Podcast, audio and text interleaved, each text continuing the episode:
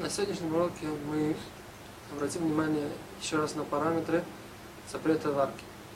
Э, еще раз, если перед нами даже самая маленькая крошечка, например, овощи, фрукты и так далее, кусочек мяса,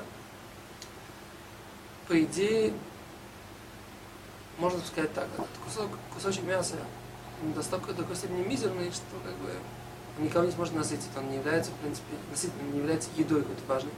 Можно было бы сказать, что нет проблемы посмотреть. То есть, ну, на самом деле, есть отражение в, э, с точки зрения закона этой идеи. То есть, человек, который э, сварил вот такой маленький, мизерный кусочек мяса, это любой другой какой-то еды, он не должен приносить искупительную жертву, хатат. Грехоочистительную жертву он не должен приносить. Запрет Торы он нарушает. То есть тут на самом деле идея заключается в том, что есть, понятное дело, качественное следствие процесса. Но с другой стороны, если качественно с точки зрения самого процесса, сам процесс делается нормальный, э, вполне э, приемлемый процесс варки, только результат, он недостаточный, потому что взяли небольшой кусочек, взяли как бы недостаточное количество, то в этом случае, может быть, жертвы нет, жертвы не нужно приносить, но запрет есть пол. Теперь разберем, на самом деле, такую интересную вещь. Мы вкратце на прошлом уроке ее затронули. Сейчас я э, поговорим об этом немного подробнее. Если перед нами есть сырое мясо, ну, мясо, тут пример проще всего, и мы его приготовили до третьей варки. Что такое третья варки? Мы говорили об этом уже. Треть варки, это значит, нам нужно, например, того, чтобы пожарить курицу, например, 45 минут. Значит, за 15 минут это треть варки но 15 минут это не с момента, когда мы включили духовку, там, одновременно в этот момент поставили туда печь с курицей. А 15 минут с момента, когда оно достигло э, температуры 42 градуса. То есть, на температуре, мы говорим вот этой температуре 42 градуса, да?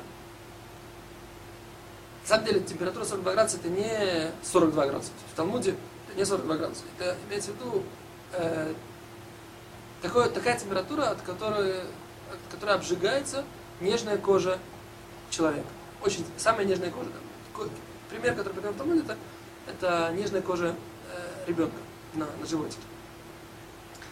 Вот. Так вот, с момента вот, достижения этой температуры X, которая называется соледет, мы ее, как бы, есть несколько мнений по этому поводу, яд соледет, мы берем, что это 42, а максимальная граница, мы потом разберем, какая нам разница. Максимальная граница, минимальная граница, максимальная граница, это иногда доходит до 79. То есть есть некоторые, кто так считают.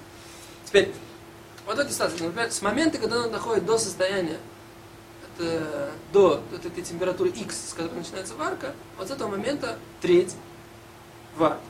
Теперь, если человек довел то есть 15 минут эту курицу до третьей варки, то он все равно нарушил запрет Торы. А мы говорим, что курица на самом деле еще не готова.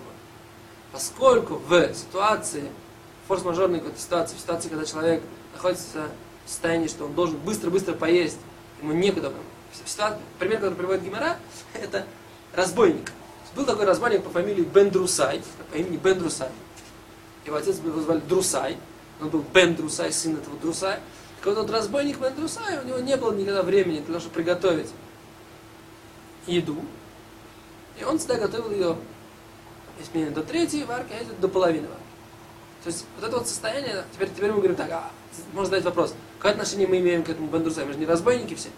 Да? А на самом деле идея очень простая, что он не является как бы, не такого закона бендрусай, что вот есть такой разбойник. Идея заключается в том, что любой человек, находясь в форс-мажорной ситуации, да, в ситуации, когда он должен как бы, очень быстро ехать, солдат в, на войне, так сказать, я знаю, ситуации, когда он должен приготовить себе быструю еду, это минимум, который, э, который делает вот, как бы не готовая еда, это минимум, минимум, который, что называется, мы на иврите называем офех хомер, да, он делает, как бы, делает из неготовой пищи минимально готовую. То есть вот эта вот материя, материя, она становится минимально, превращается в минимально готовую. Это в ситуации это, тут мы объяснили, как бы, во-первых, мы объяснили размер, важный размер для того, чтобы принести чувствительную жертву. Теперь мы объяснили, что значит как бы сварить вещь. Теперь, если мы довариваем это меньше, чем это одну треть варки, это тоже запрещенная история, потому что, опять же, качественно процесс мы делаем процесс сварки. Опять же, результат мы важно не получаем. То есть тут есть как бы в, в варке мы видим как бы вот очень четко разграничена вот именно вот эта вещь. Что с одной стороны есть процесс, с другой стороны есть результат. Запрет есть на процесс тоже. Но результат важен, потому что без результата, например, жертву приносить не надо. То есть э, без получения результата ничего важного мы не сделали. То есть это очень такой, то есть шабаздики, да? Шабаздики запрет. Шаббат, очень, очень видно, что в шаббат у нас есть, должна быть какое-то какое следствие, какая-то качественная работа. Не просто, так сказать, поносить э, чемодан тяжелый по, вот, по комнате, вот, в которой мы сделали там, видеосъемку, и в которой вы сейчас находитесь. А именно нам важно вот этот вот процесс, качественный результат какого-то процесса. И вот здесь мы видим, что с одной стороны он делает процесс варки, с другой стороны не получает никакого результата.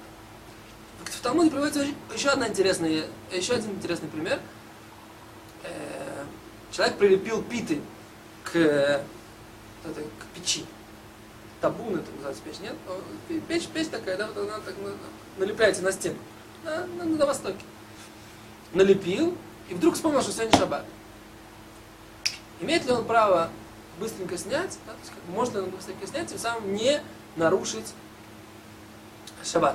Друг его, так сказать, заметил, что он это делает, быстренько скидывает для того, чтобы того, чтобы он не нарушил шаббат. То есть как бы он нарушил его только действием, пока результата нет. То есть он опять же не дойдет до состояния, когда он должен будет нести искупительную жертву или должен будет наказан смертью, если как бы он это сделал сознательно, а не по ошибке. Вот. Так вот в этой ситуации как бы действительно можно вот их быстренько поснимать. То есть мы говорим, что, опять же, запрет есть даже поставить на огонь, даже прилепить. Но, но, но результат, он не, так, не до такой степени важен, чтобы за него, например, убили человека. То есть как бы это отдельный разговор, как бы, что мы говорим, что за шаббат, мы об этом еще не говорили, да, что за нарушение шаббата человек получает одну из, э, как бы, смертную казнь по закону. В определенных условиях, понятно дело. В этом отдельный разговор, об этом, я надеюсь, мы посвятим в отдельный урок. Теперь еще одна вещь, которую мы хотели добавить. Человек, который э, заканчивает, при, как бы убыстряет варку. То есть, например, помешивает на плите. То есть, как бы, с что мы помешали, а оно быстрее сварилось. Сверху. Слои, верхние слои э, равномерно теперь распределяется тепло. Или, например, ситуация, когда мы пододвинули, пододвинули на, к огню ближе. У нас есть какая-то такая вот такое плато, или там, как мы об этом тоже отдельно поговорим, лист, на котором стоит кастрюля здесь. В ней есть недоваренные ингредиенты, мы придвигаем его к огню. В такой ситуации человек э, ускоряет процесс варки, это тоже та же самая варка, то есть как качественно тот же самый процесс, человек, это тоже запрещено из Торы. Теперь, если у нас, если человек взял взял э, вещь, которая была сварена как этот бендрусай, и довел ее до полной готовности. Это тоже, он тоже обязан. Он тоже, так сказать, нарушает запрет Торы. Почему? Потому что, опять же, точно так же, как мы говорили про э, плоды там, или какую-то еду, которую можно есть уже в живом виде. В, как бы она, она не нуждается в варке. То есть на хом мы говорили, что ее можно есть и, и в таком состоянии тоже. Но поскольку люди считают, что это важное какое-то качественное э, преобразование, вот это, когда мы берем э, еду не готовую, да, или частично готовую, или даже на готовую, но мы даем ей качественно другой вкус, другой, как бы, другой вкус, другое, другое, другое состояние, которое гораздо более важное, и, и которое люди считают, что это действительно какой-то определенный швах, то, что называется на иврите. Швах. Что такое швах? Это э, ну, в общем, швах, да, вот улучшение. О, улучшение, так сказать, это то, в этой ситуации человек обязан. Вот. На этих примерах мы закончим и продолжим на следующем